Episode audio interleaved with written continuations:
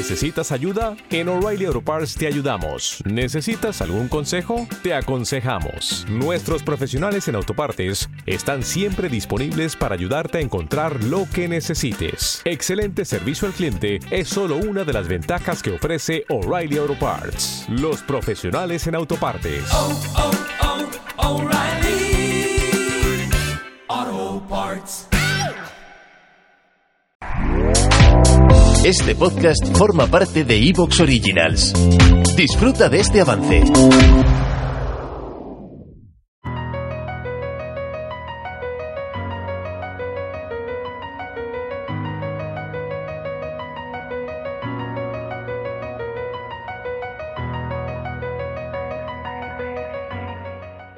Las últimas semanas parece que han estado dominadas por asteroides, de una manera u otra, porque, por un lado, lógicamente, un gran protagonista ha sido Dimorphos, el asteroide que recibió el impacto de la misión DART, porque ha sido analizado con telescopios de todo el mundo. Hace muy poquito se han publicado los resultados y no hay mucho que comentar en cuanto a los resultados en sí, porque la realidad es que solo se ha comentado cómo de afectada se ha visto la órbita de Dimorphos alrededor de Didymos, pero no deja de ser un primer resultado que es muy interesante porque desde que tuvo lugar el impacto todo el mundo estaba deseando saber qué había pasado. Hemos visto además que Dimorphos presenta esa cola de material que hace que parezca más un cometa que un asteroide, así que es una de las grandes atracciones de estas últimas dos semanas. Y también se ha hablado de un asteroide que impactó en la Tierra hace unos 2.000 millones de años y que resulta que eh, fue bastante más grande de lo que se pensaba. Y no solo eso, también se está hablando de enanas rojas, de la habitabilidad en el entorno de estas estrellas tan abundantes en el universo y de qué importancia podría tener que una enana roja tenga a su alrededor no solo planetas, sino también un cinturón de asteroides. Esto es algo que tiene que ver con la propia historia de la Tierra, porque lo que se dice a menudo es que el agua de los océanos de la Tierra llegó poco después de su formación gracias al impacto de asteroides y cometas. Así que, en principio, si nos dejamos guiar por eso, la presencia de la vida en la Tierra lógicamente se debe también a que en su infancia recibió esos impactos que trajeron agua al planeta.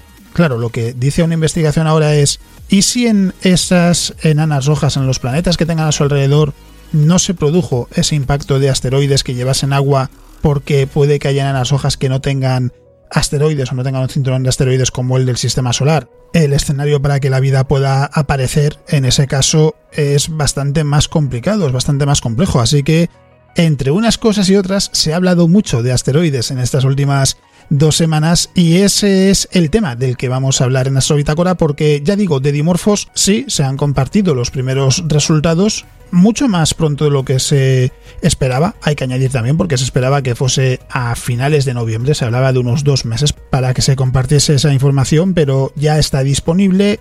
Y sin embargo son datos todavía muy superficiales en cuanto a que sí se sabe el impacto que ha tenido DART cómo ha afectado a Dimorphos, pero claro, faltan muchos otros aspectos, muchos otros detalles, así que vamos a hablar de DART, vamos a hablar de qué ha sucedido con Dimorphos, pero también del papel de estos asteroides a la hora de impactar en un planeta en un momento en el que sí sea beneficioso para la vida. Así que eso es lo que nos espera en el programa de esta semana.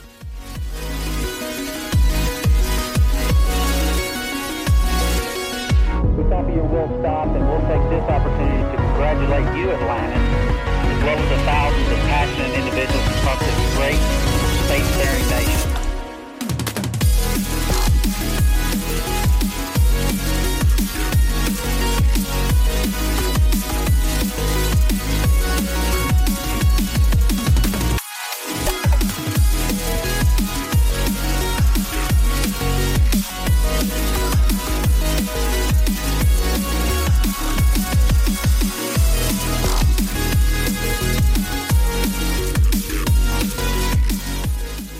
Y como ya viene siendo habitual, lo que vamos a hacer primero es repasar las noticias más interesantes de las últimas dos semanas.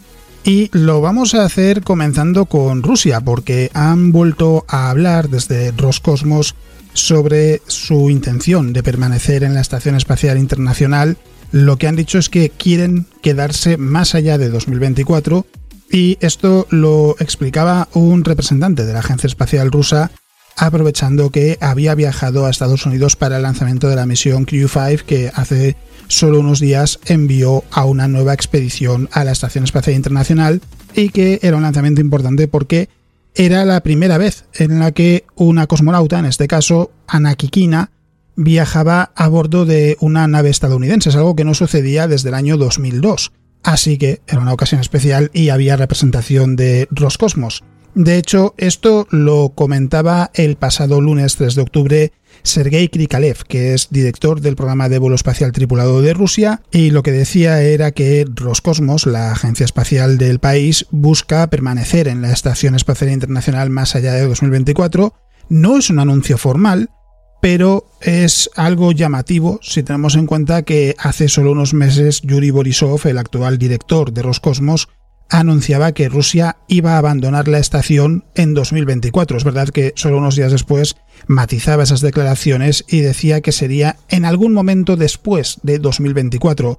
Y la realidad, es lo que también se comentó en aquel momento, según cuentan expertos de la industria espacial rusa sobre la situación del país, es que en estos momentos no tienen la capacidad para construir una estación espacial para sus propias misiones, y que incluso si la tuviese, solo hay que fijarse en el proceso de construcción tanto de la Estación Espacial Internacional como de Tiangong, de la Estación Espacial China, y eh, ver que no es algo ni fácil ni rápido, lleva mucho tiempo, así que las declaraciones no son tan sorprendentes como cabría esperar si tenemos esto en cuenta. Krikalev además no entraba tampoco en muchos detalles, lo que decía era que Roscosmos ha comenzado a charlar sobre la posibilidad de prolongar su participación en la Estación Espacial Internacional con el gobierno ruso. No decía mucho más, la verdad. Lo que esperan es tener el permiso para poder continuar sus operaciones, pero claro, la invasión de Ucrania ha provocado que Occidente y Rusia hayan cortado lazos casi por completo. La relación no tiene nada que ver con lo que eh, sucedía hace un año, por ejemplo. Y el sector espacial es verdad que es uno de los pocos en los que todavía hay algún tipo de cooperación entre Estados Unidos y Rusia. En el resto, la situación ha cambiado por completo, no solo con Estados Unidos, sino también con el conjunto de Europa.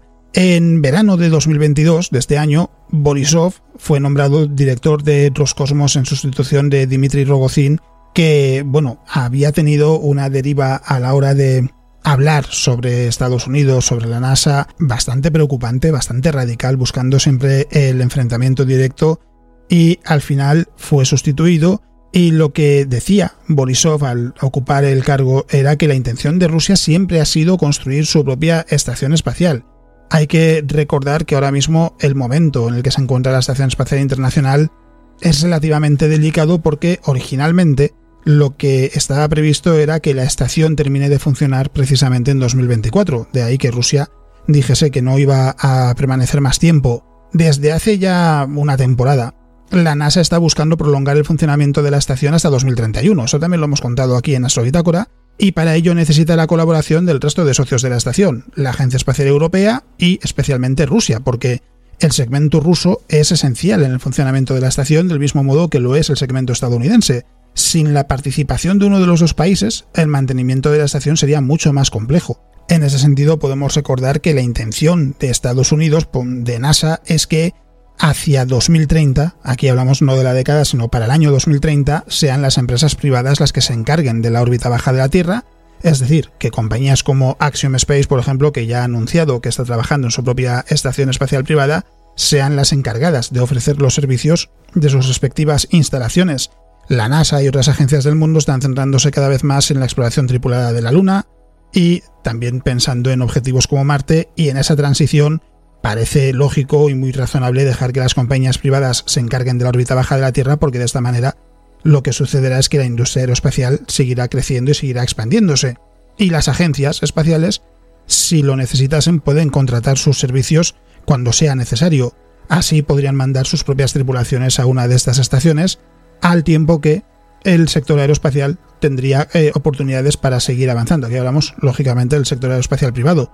La posibilidad de viajar a una estación espacial, además, como turista, una vez que estas estaciones entren en funcionamiento, será mucho más real que hoy en día, donde es un grupo muy selecto de gente el que ha conseguido viajar a la Estación Espacial Internacional. Hay que decir que Sergei Krikalev fue el gran centro de atención en las ruedas de prensa tanto antes como después del lanzamiento de Crew 5 recibió muchas preguntas, no resulta sorprendente por otro lado, y se mostró siempre eh, muy agradable, muy correcto en las respuestas y siempre en esa dirección de querer mantener la cooperación. Hay que recordar que Sergei Krikalev conoce de primera mano los frutos de esa cooperación entre Estados Unidos y Rusia porque él fue el primer cosmonauta que viajó al espacio a bordo de una nave estadounidense. Fue a bordo del transbordador espacial en 1994. Ya ha llovido desde entonces. Y eh, ya digo, fue muy correcto en sus respuestas, muy positivo y además contó que en realidad esta presencia de cosmonautas en misiones estadounidenses va a seguir porque tanto en 2023 como en 2024 habrá un vuelo de la compañía SpaceX, igual que el de esta misión de Crew 5, en el que un cosmonauta o una cosmonauta viajará a la Estación Espacial Internacional. O sea que de momento esa colaboración va a seguir y el espacio, la exploración espacial parece que va a seguir siendo una de las pocas cosas en las que Rusia eh, parece que quiere seguir colaborando con, en este caso, Estados Unidos, pero podemos suponer que también con Europa. ¿Qué sucederá en el futuro? Pues la verdad es que eh, no está claro, habrá que ver qué es lo que se dice por parte de Roscosmos es verdad que la llegada de Yuri Borisov a la dirección de la agencia espacial parece que ha servido para reducir tensiones. Desde luego, el discurso por parte de los Cosmos es mucho más amable que cuando estaba todavía Dmitry Rogozin, y eso lógicamente va a ayudar. Y además, ya decía, Anaki Kina es la primera cosmonauta que viaja al espacio en una nave estadounidense. De hecho, es la primera cosmonauta que viaja en una cápsula espacial privada estadounidense y la última persona de Rusia que viajó con una nave estadounidense al espacio fue Nikolai Budarin, que lo hizo en 2002, como decía anteriormente, a bordo del transbordador espacial. ¿Te está gustando lo que escuchas? Este podcast forma parte de Evox Originals y puedes escucharlo completo y gratis desde la aplicación de Evox. Instálala desde tu store y suscríbete a él para no perderte ningún episodio.